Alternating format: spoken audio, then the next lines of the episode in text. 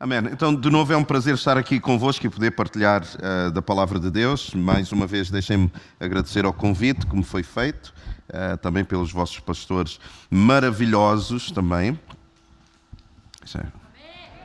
Já vou tentar de novo, tá Nós ainda estamos a sair da atmosfera do louvor, eu percebo, ainda estamos. Uh, eu quero agradecer de novo ao convite dos vossos pastores maravilhosos.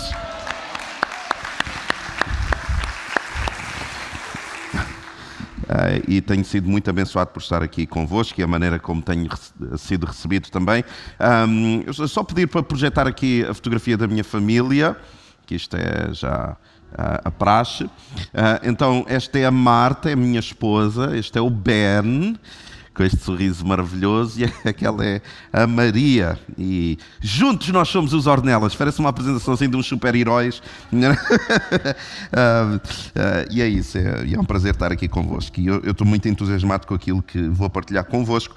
Uh, eu gostava que tu pudesses dizer assim à pessoa um, mais bonita que tiver perto de ti, diz assim: há lugar. E ninguém vai dizer para mim? Ninguém vai. Eu, pronto, eu estava. É aquelas oportunidades que a gente tem. Né? Então vamos lá, dizer: há lugar para ti à mesa. Agora vira-te para a pessoa que tu apenas toleras e. Não, não vou dizer. Começamos a revelar algumas incompatibilidades.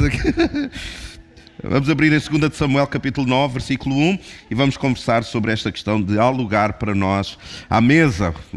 Como é que nós revelamos Cristo? Enquanto alguns procuram 2 de Samuel 9, 1, na sexta-feira nós aprendemos que para revelar Cristo nós temos que ser uma resposta à procura de algumas perguntas. Ah, e eu fiquei extremamente feliz e, e grato também pelo privilégio que é perceber que esta igreja é uma resposta, durante os anos todos que existe, tem sido uma resposta à procura de perguntas e tem encontrado perguntas e tem sido resposta. Nós aprendemos também no sábado que nós, para revelar Cristo, nós temos que entender as características de quem Cristo é e nós podemos também imitar essas características revelando Cristo aos outros. E hoje vamos aprender alguns princípios da palavra de Deus sobre o que é que quer dizer revelar Cristo. E eu fui ao Antigo Testamento um, e notem isto: tudo tem a ver com Cristo desde Gênesis até Apocalipse, tudo tem a ver com Ele. E nós percebemos que tudo tem a ver com Ele porque tudo tem a ver com a Trindade. Então nós começamos a ver no Antigo Testamento um, e nós vemos este, este, este caso amoroso que a Trindade tem, onde nós vemos que no Antigo Testamento uh, o Pai, Deus Pai, constantemente cria expectativa sobre o seu filho, sobre o Messias. Ele diz: Se vocês acham que eu sou incrível, há de chegar o Messias. Messias. Há de chegar aquele que vai mudar todas as coisas. Então ele cria expectativa em relação ao seu filho. Quando o filho chega, ele fala acerca de quem? Não necessariamente dele próprio, mas ele começa a promover o pai. Ele diz: Não, não, não, olhem, se vocês olham para mim, vocês veem o pai. Ele é a imagem visível do Deus invisível. Então, Antigo Testamento, Deus Pai promove o filho, o filho chega e ele diz: Não, não, não, isto não tem a ver comigo, isto tem a ver tudo, tudo tem a ver com o pai. Quando o filho parte, ele diz: Eu vou-vos enviar quem? O Consolador. A terceira pessoa da, da Trindade. Está a fazer aqui um, um barulho. Então, quando ele envia o Espírito Santo, o que é que o Espírito Santo faz? Fala dele próprio? Não, fala de quem? De Cristo. Então, nós percebemos esta promoção. Então, não é de admirar que nós, ao vermos alguns episódios do Antigo Testamento, seja um reflexo, uma sombra, um sinal para alguma tipologia de Cristo. E nós vamos perceber isto nesta ocasião, neste, neste episódio extremamente interessante. Então, diz assim: certa ocasião, Davi questionou a si mesmo, estamos no versículo 1 do capítulo 9 de 2 de Samuel, certa ocasião Davi questionou a si mesmo, será que alguma, ele já, já era rei, e ele questiona-se ele próprio, será que alguma pessoa da família de Saul ainda vive? Se houver, eu gostaria muito de encontrá-la e fazer algo de bom por essa pessoa. É, o princípio de, de, honra. Saul não foi um grande rei para com Davi, mas isso não impede de Davi honrar Saul. Isto é muito interessante. Não importa a maneira como os outros me tratam, importa a maneira como eu trato os outros. Então ele diz: será que sobrou alguém da família de Saul? Se houver, eu gostaria muito de encontrá-lo e fazer algo bom por essa pessoa, em memória da minha amizade por Jonatas. Não necessariamente por essa pessoa, mas pela amizade que eu tinha por Jonatas. Havia um servo na casa de Saul cujo nome era Ziba, chamaram-no que viesse a Davi. E perguntou-lhe o rei: És tu Ziba? Respondeu: Eu mesmo, teu servo. Disse-lhe o rei: Não há ainda alguém da casa de Saul para que eu use de bondade para, de Deus para com ele? Então Ziba respondeu ao rei: Ainda há um filho de Jonatas, aleijado de ambos os pés. Eu não sei porque é que ele disse isto. É assim uma introdução um bocado. Olha, isto está a fazer muito, muito ruído. Eu posso usar o sem fio, é, é mais tranquilo. Onde é que está o sem fio? Posso usar? Tá. Isto depois vai. Tens que desligar aqui, tá? Importas tirar aqui atrás? Sim. Pelo menos. São coisas. Como nós estamos em família, não há, não há problema eu mudar de microfone assim, tá? Este é espetacular, mas uh, este, se calhar, agora fica mais confortável. Obrigado.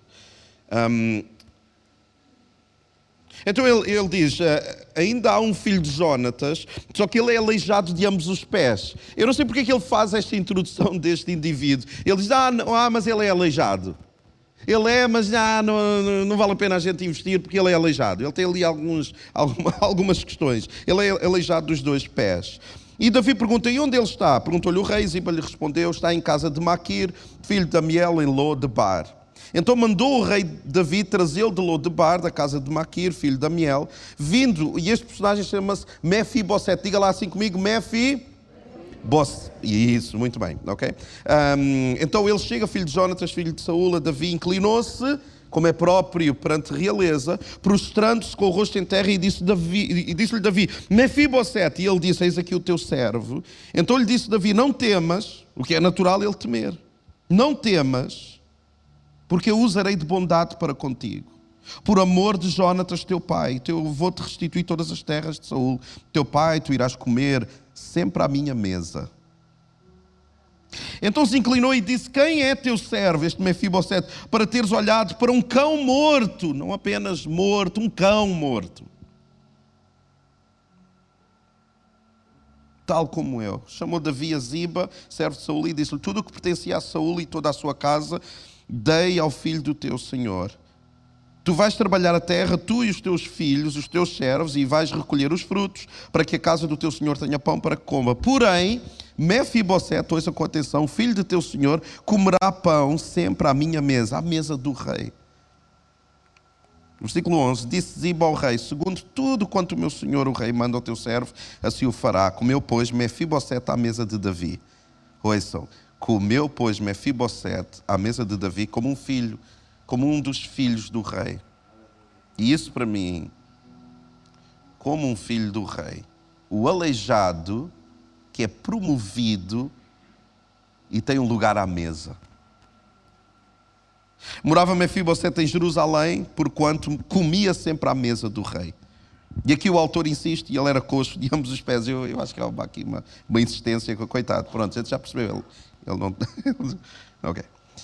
Então, alguns princípios sobre quem revela Cristo. O primeiro princípio é este, no versículo 1, que diz: certa ocasião, Davi questionou a si mesmo. Quem revela Cristo não é surdo. E quando eu aqui digo surdo, não é que o aparelho auditivo tem uma problemática, não é surdo no seu coração, na sua consciência. Ele questiona-se a si mesmo. Ouçam, ele chegou, no, estava no top of the game, ele estava no topo, ele era o rei, ele não temia ninguém. Só que ele, quando chegou ao topo, ele lembrou-se em que a generosidade não é surda. Como nós temos visto durante estes dias, esta igreja nasce e acontece porque Deus usou outras pessoas.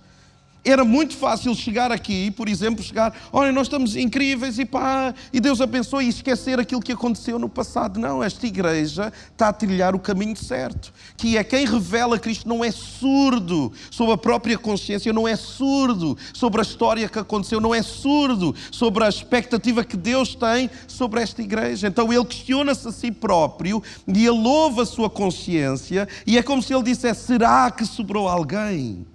Porque se sobrou, eu quero fazer alguma coisa boa.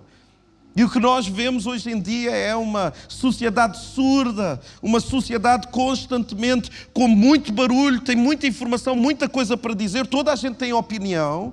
Basta tu escrever, sei lá. Houve uma vez que eu escrevi uma frase simples, eu acho que eu escrevi, uh, isto há dois anos atrás, eu escrevi assim no Facebook: Jesus Cristo é Senhor. Só, eu, eu, não, eu só escrevi isso. Ouça, se vocês imaginassem a polémica que deu entre cristãos. Porque não podemos dizer as coisas desse modo, porque hoje em dia as pessoas não percebem o que é que isso quer dizer. Eu nem respondi, eu nem sequer respondi, porque as pessoas têm muita opinião, toda a gente tem opinião, toda a gente quer dizer alguma coisa. Quem revela Cristo tem atenção à voz da sua consciência. Chega a casa e diz: Quem é que eu poderia ter abençoado? Quem é que está à minha volta, agora que eu até estou bem na vida, que eu possa abençoar?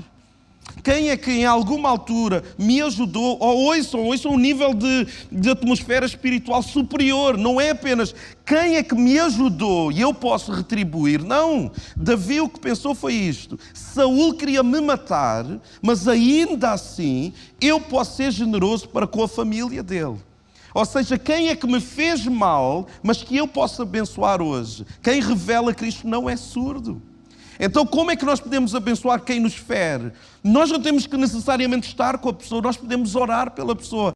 E eu garanto-lhe isto: o Senhor amolece o nosso coração quando nós oramos por alguém pode ser o nosso pior inimigo, pode ser uma pessoa que nos fez muito mal, pode ser aquele familiar que nos fez mal, ou aquele patrão ou empregado, seja quem for. Quando nós começamos a orar, Deus começa a amolecer o nosso coração em relação não só a essa pessoa, mas àquela circunstância. Quem já experimentou isso? Em que nós começamos a orar e o nosso coração começa a ficar amolecido sobre isso.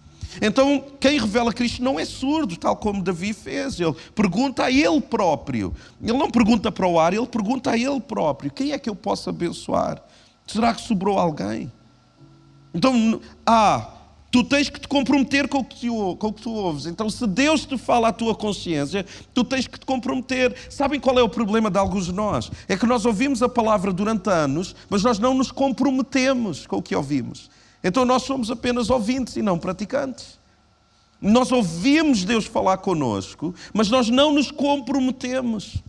Nós apenas ouvimos. Então tu tens que te comprometer. Por isso é que Davi, ele, ele ouve a sua própria consciência. Quando ele descobre um alvo da sua generosidade, ele não fica quieto. Ele diz: Olha, boa, um dia vou abençoar. Não. Ele diz: Mandem vir esse, esse jovem, mandem vir. Eu vou abençoá-lo. Nós temos que nos comprometer com o que nós ouvimos. Há um, um profeta muito conhecido que ele comprometia-se com o que ouvia. Teve um ministério, uh, aos olhos humanos, meio fracassado, porque ninguém o ouvia, toda a gente o ignorava ignorava e desprezava, que era Jeremias.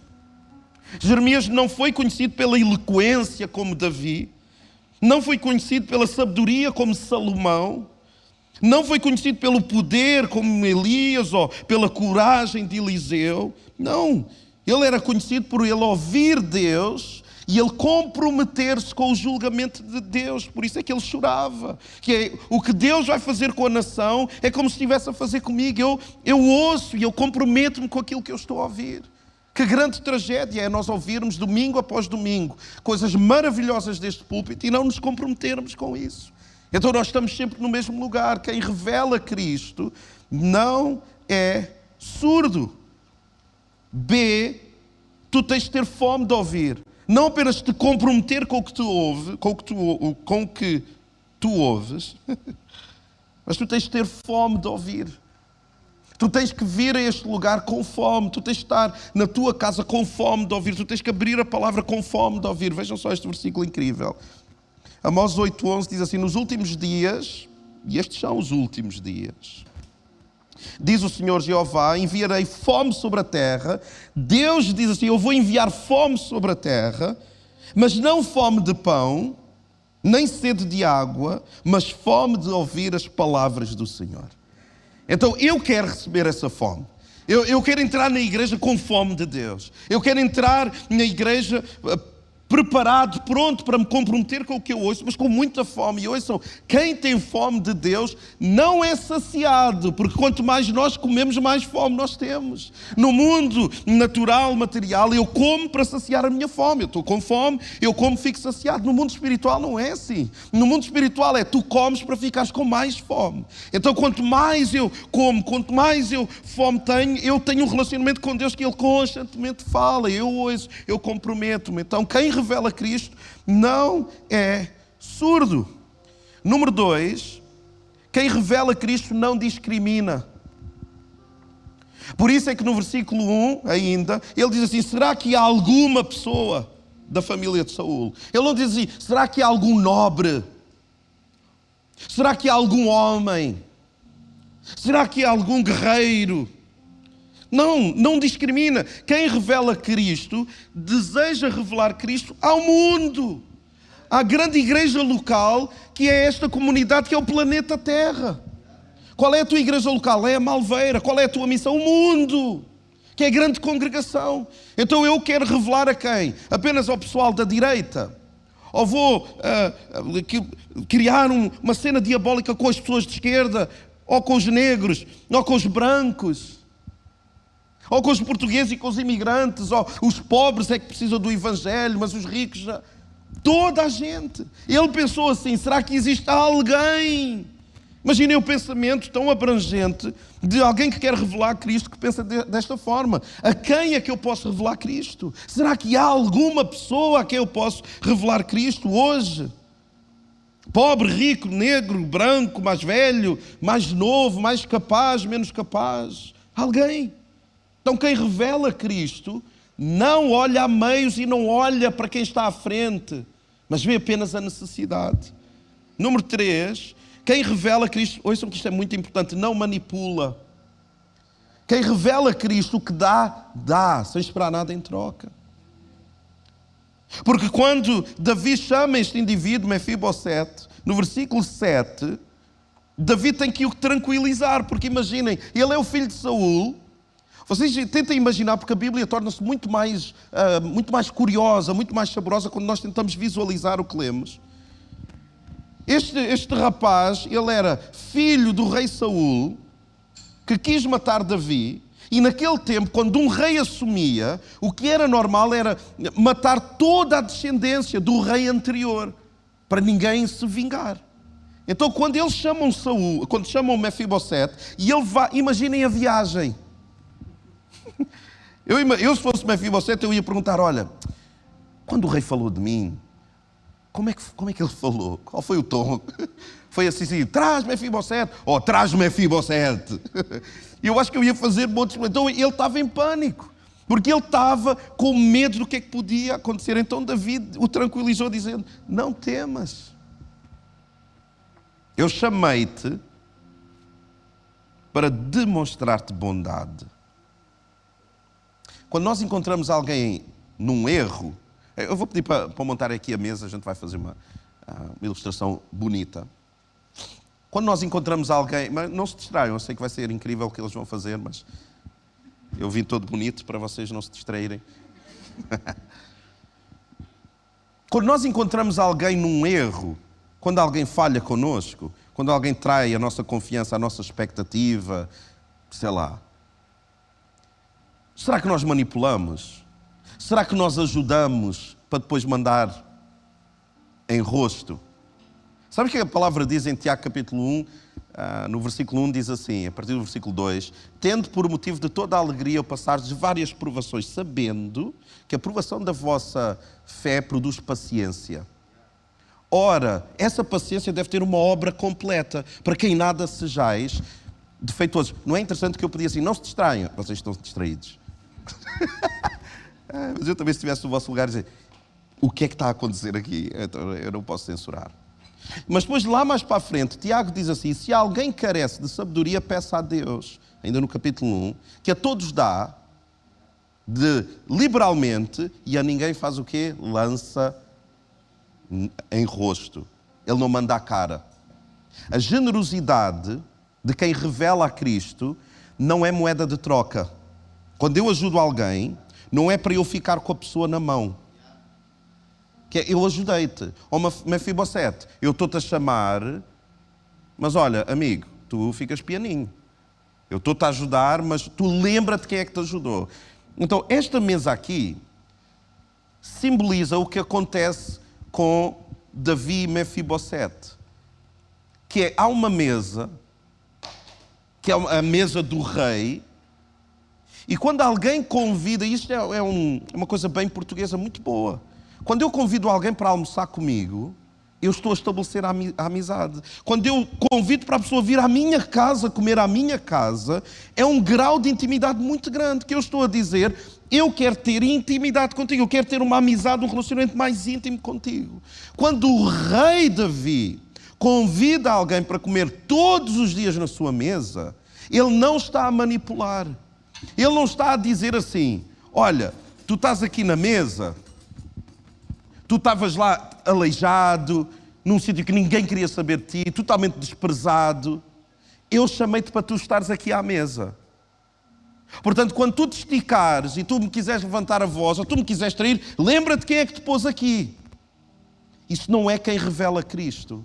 Quem revela Cristo convida, dá a mão, dá a vida, nunca lança em rosto tem, pode ter ganas de dizer: é, esta pessoa está a ser uma ingrata, eu fiz tanto pela pessoa e a pessoa. Tu podes ter essas ganas porque nós somos seres humanos, mas tu não podes fazer isso. Tu não podes materializar isso. Quem revela Cristo jamais manipula. O que dá, dá de coração. E quando convida para estar à mesa, não há, eh, não há mais nada na manga. É simplesmente eu quero revelar-te quem Cristo é. Então toda a minha generosidade tem a ver comigo e com o meu Senhor. Então o que Davi faz é isso. Ele apazigua o coração de Mefibosete e diz: Olha, eu chamei-te para demonstrar-te bondade. E ele diz assim: Eu chamei-te para mostrar-te bondade. Uh, projetem lá aqui o versículo 7, 9, 7. Ele diz: Eu não temas, eu estou-te a chamar para tu estares à mesa bondade por amor a Jonatas. Não é por amor a ti, Mefibosete. Entre nós que estivemos aqui ontem, não é, não é por amor a ti, é por amor ao teu irmão mais velho. O que eu faço quando o Pai nos convida, o nosso Senhor, quando o Pai nos convida para nós estarmos à mesa, não é necessariamente por amor a nós, ainda que Ele nos ame, é por amor ao seu Filho. É porque Ele olha para nós, Ele vê o sacrifício de Jesus e Ele diz assim: Eu quero te convidar para tu estares à mesa por amor ao meu filho. E por amor ao meu filho, eu quero te fazer bondade. Ah, nós merecemos. Não, nós não merecemos. Por isso é que se chama graça. Nós não somos merecedores. Mas nós passamos a receber tudo isso. Porque através de Cristo nós passamos a ser merecedores. Nós passamos a ter valor. Nós temos lugar à mesa. Ouçam que notícia incrível. O Rei chama-nos e nós passamos a ter lugar à mesa. Por amor do Pai ao Filho. Então eu gostava de, de exemplificar isto e, e chamar o, o, o pastor Ruben, o pastor Armando, para se sentarem aqui à mesa. Porque as ilustrações nós nunca mais esquecemos. Daqui a outros 74 anos vão estar aqui outros pastores com toda a certeza, a não ser que eles sejam meio imortais, a gente fica surpreendido, não é? E alguém vai dizer: Eu lembro-me de uma pregação que um pastor pôs os, os, os, nossos pastores à mesa e foi, eu nunca mais me esqueci. Ai, tão bom. Então nós não podemos fazer isto. Se estás à mesa, Lembra-te quem, quem te pôs à mesa. Imaginem que o nosso, o nosso pastor Armando é a figura de Deus. Ele é o, o pai que convida o filho para estar à mesa. Então, quando nós estamos à mesa, o pai jamais lança em rosto. Eu convidei-te aqui, portanto não te esticas. Eu convidei-te para tu estar aqui, para tu estares aqui. Esta linguagem de mesa é tão importante e tão profunda de revelar Cristo, que em Apocalipse ele diz assim: Eis que estou à porta e. E se há alguém dentro da casa me ouvir e abrir, o que é que ele vai fazer? Oh, que coisa fantástica! Por isso é que eu digo que Cristo é meio português, tudo é desculpa para comer. Ah, vamos tomar um café, não, vamos tomar um pequeno almoço. Tudo é desculpa para estar à mesa. Mas porque a mesa é um lugar de comunhão, é um lugar importante. Então há lugar para ti à mesa. Quem revela Cristo não segrega.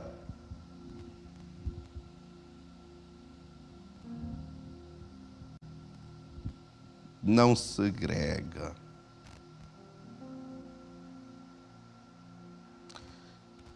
Ou seja, Mefibosete. Agora vamos. Pastor Armando é Davi, Pastor Ruben é Mefibosete. Davi disse: Ele tem lugar à mesa como se fosse um filho do rei. Ele tem lugar à mesa por amor a Jonatas. Vocês entendem esta, esta, este relacionamento, estas tipologias?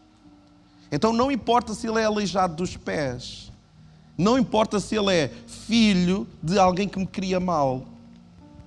À mesa, tudo se fez novo. Quando ele convida para estar à mesa, ele não segrega. Versículo 13 diz: Ele fazia as suas refeições em companhia do rei, partilhando da mesma mesa. Não havia uma mesa para os aleijados, em que Davi dizia assim: Ok, tu podes vir. Davi dizia a Mefibosete: Tu podes vir, mas tens que ir para ali para a mesa dos aleijados. Há ali uma mesa especial para vocês. Não havia mesa, ah, ah, ok, as mulheres, pronto, vão para ali. Os mais velhos, pronto, já, você já passou a vossa vez, ok, boa, aplauso para vocês, mas oh, não, não chateia muito, a vossa opinião não, não tem relevância, vão para aquela mesa ali. Segregar. Ah, não, não, não, eh, pronto, os brancos, aqui tem uma mesa para os brancos, caucasianos, não, tem uma mesa aqui para os negros, tem, uh, os, os, mulatos, uh, ah, não pensei que se iam misturar, então agora não sei, tenho que arranjar uma vez. Sei que essas coisas do racismo é uma coisa tão complexa que eu sempre pergunto. Os mulatos estão sempre encrencados, quer, quer dizer, estão do lado, estão.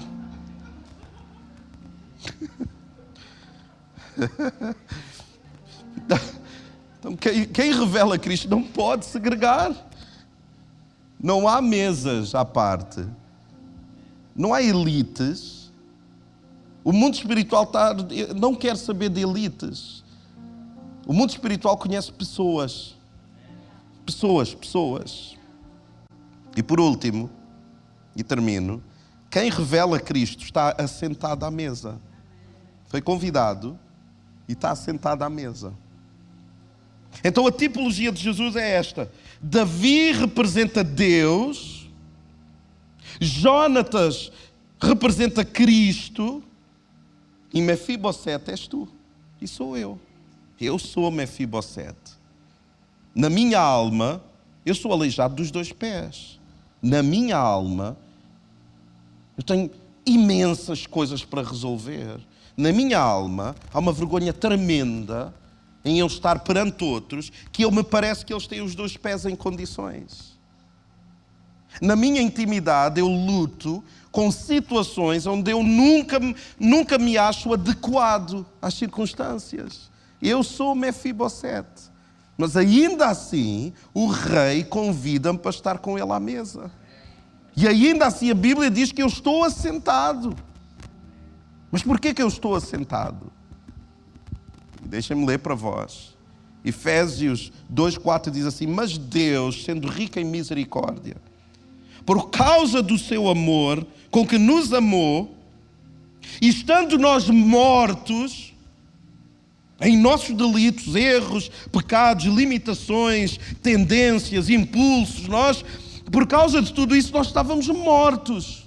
Por isso é que, ouçam, quando nós louvamos a Deus, nós temos que louvar a Deus como vivos dentre os mortos, porque nós estávamos mortos e Deus nos vivificou. Então, quando eu estou a louvar a Deus, eu estou realmente como alguém que ressuscitou. Ou seja, eu lembro-me da minha vida passada. Eu lembro-me do que podia ter acontecido com a minha vida e eu projeto para o futuro e eu penso, Senhor, sem ti eu não consigo. Então eu sou como um vivo dentre os mortos. As imensas versões do Nuno Ornelas que podiam acontecer e pela graça de Deus não aconteceram. E então só isso leva-me a adorá-lo, como um vivo dentre os mortos. Mas Ele nos deu vida juntamente com Cristo, pela graça sois salvos. E juntamente com Ele, Cristo, nos ressuscitou e nos fez assentar nos lugares celestiais em Cristo Jesus. Então, quem revela Cristo está assentado, o seu lugar é predominantemente assentado em lugares celestiais. É um lugar de mesa no Rei. Agora, por que, ele nos senta? Ouçam com muita atenção este versículo.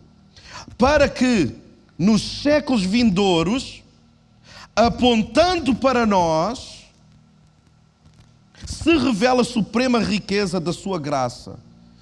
Ouçam que isto é tão profundo. Quando Deus nos convida para nós estarmos à mesa, Ele convida-nos para estarmos à mesa, para que Ele, apontando para nós, revele a sua suprema riqueza que é que isto quer dizer na prática? Eu digo assim, a irmã, como é que se chama a irmã? Cristina, puxa uma cadeira, senta-te à mesa. E a Cristina diz: Não, eu não. Eu. Eu percebo que há lugar para muitas, mas eu não. E o que Deus faz é assim: Mas olha, a, Cristo aponta para aqueles que estão assentados e diz assim: Mas se o Ruben pode, tu também podes. Porque o Ruben fez umas coisas. Imagina Deus a dizer: Eu nem tenho tempo para te explicar o nível de coisas que ele fez. Mas se ele pode, Cristina, tu podes também. Tu tens um chamado na tua vida. E Deus diz assim: Não, puxa uma cadeira, tem lugar para ti à mesa sim. Não, mas eu não, eu não tenho, eu não tenho carisma. Eu nem da minha voz eu gosto. Eu não tenho estatura, eu não tenho estudos. Emocionalmente eu, eu sei que há um chamado, mas eu não tenho qualidade para estar sentado à mesa. E sabe o que é que Deus diz? Deus diz assim: tu estás a ver o Nuno. Se o Nuno com as suas melancolias, com a sua personalidade depressiva, com as suas limitações, se o Nuno pode, tu podes também. E Deus de novo iria dizer: E tu não fazes ideia as coisas que o Nuno fez. Tu não fazes ideia as coisas que em potencial ele pensou. E pela graça de Deus não materializou. Portanto, se há lugar para o Nuno à mesa, deixa-me revelar-te isto: há lugar para ti à mesa também. Então puxa uma cadeira. Há lugar para ti à mesa. Então, quando Ele nos senta, o que Ele quer revelar é isto. Se eu sentei aquele e aquele, e um adúltero que foi malandro como Davi, e eu disse é um homem segundo o meu coração, que planeou o assassinato de um homem para ficar com a mulher dele. Ouçam. Alguns de nós já fizemos coisas bem estranhas. Mas planear o assassinato de alguém para ficar com a mulher e isso serve para quê? Se Davi está assentado à mesa, tu podes te assentar à mesa. Tu queres revelar Cristo, lembra-te que tu estás assentado e depois convida os outros. E eu termino dizendo isto. A problemática é, amiga aí da filmagem, ajuda-me aqui com a cadeira aqui. Tu és aí jovem aí. Valeu.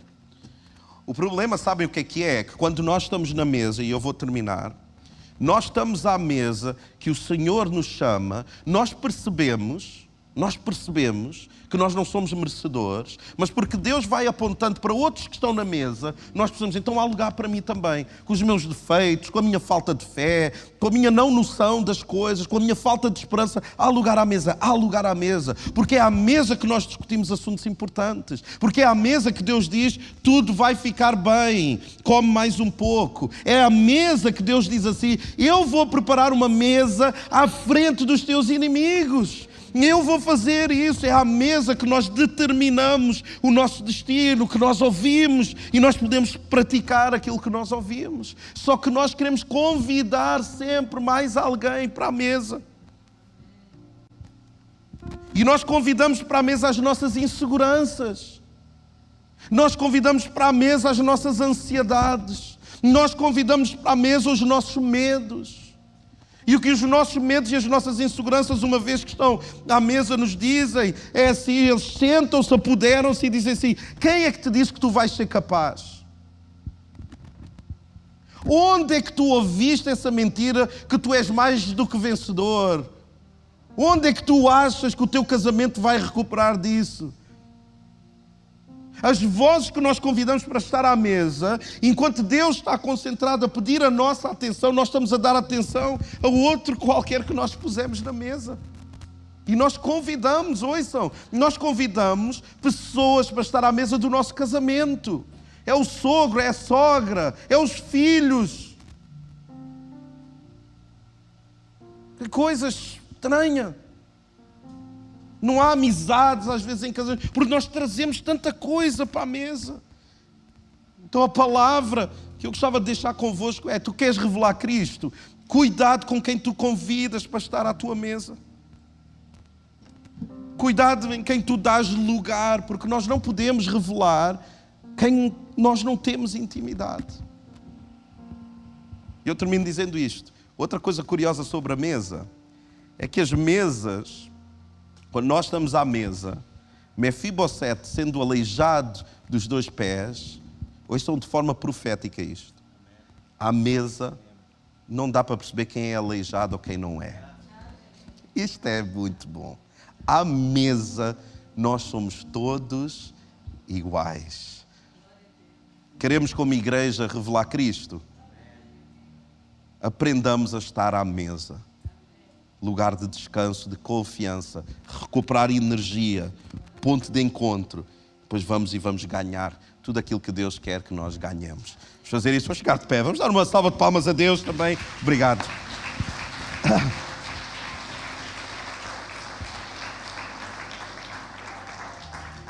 Amém. Deixa-me orar por vós e, e, de novo, obrigado pelo convite. É sempre um prazer partilhar a palavra num ambiente tão fraterno, tão amoroso também.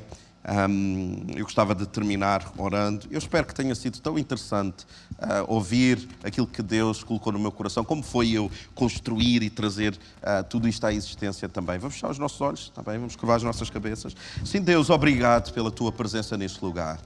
Obrigado porque tu tens, ao longo destes 70 e tal anos, convidado tanta gente para estar à mesa. E obrigado porque tantos têm aceito este convite. Se há alguém que está neste lugar que ainda não percebeu esse convite de estar à mesa, ajuda-o a entender que é tão fácil como A, B, C. A, arrepende-te. B, busca a Deus. C, confia nele. Senhor, e ajuda-nos a não sairmos de, deste lugar da mesma forma como nós entramos, sabendo que há lugar para nós à mesa. E assim nós vamos poder revelar o Deus da mesa, o Deus à mesa. E isso é tão, tão característico nosso, Senhor. Que possamos alcançar pessoas revelando o Cristo que se senta conosco à mesa. E nós queremos estender esse convite a outros para se sentarem à mesa também. Eu te agradeço no nome de Jesus. Amém. Amém. Deus abençoe vocês.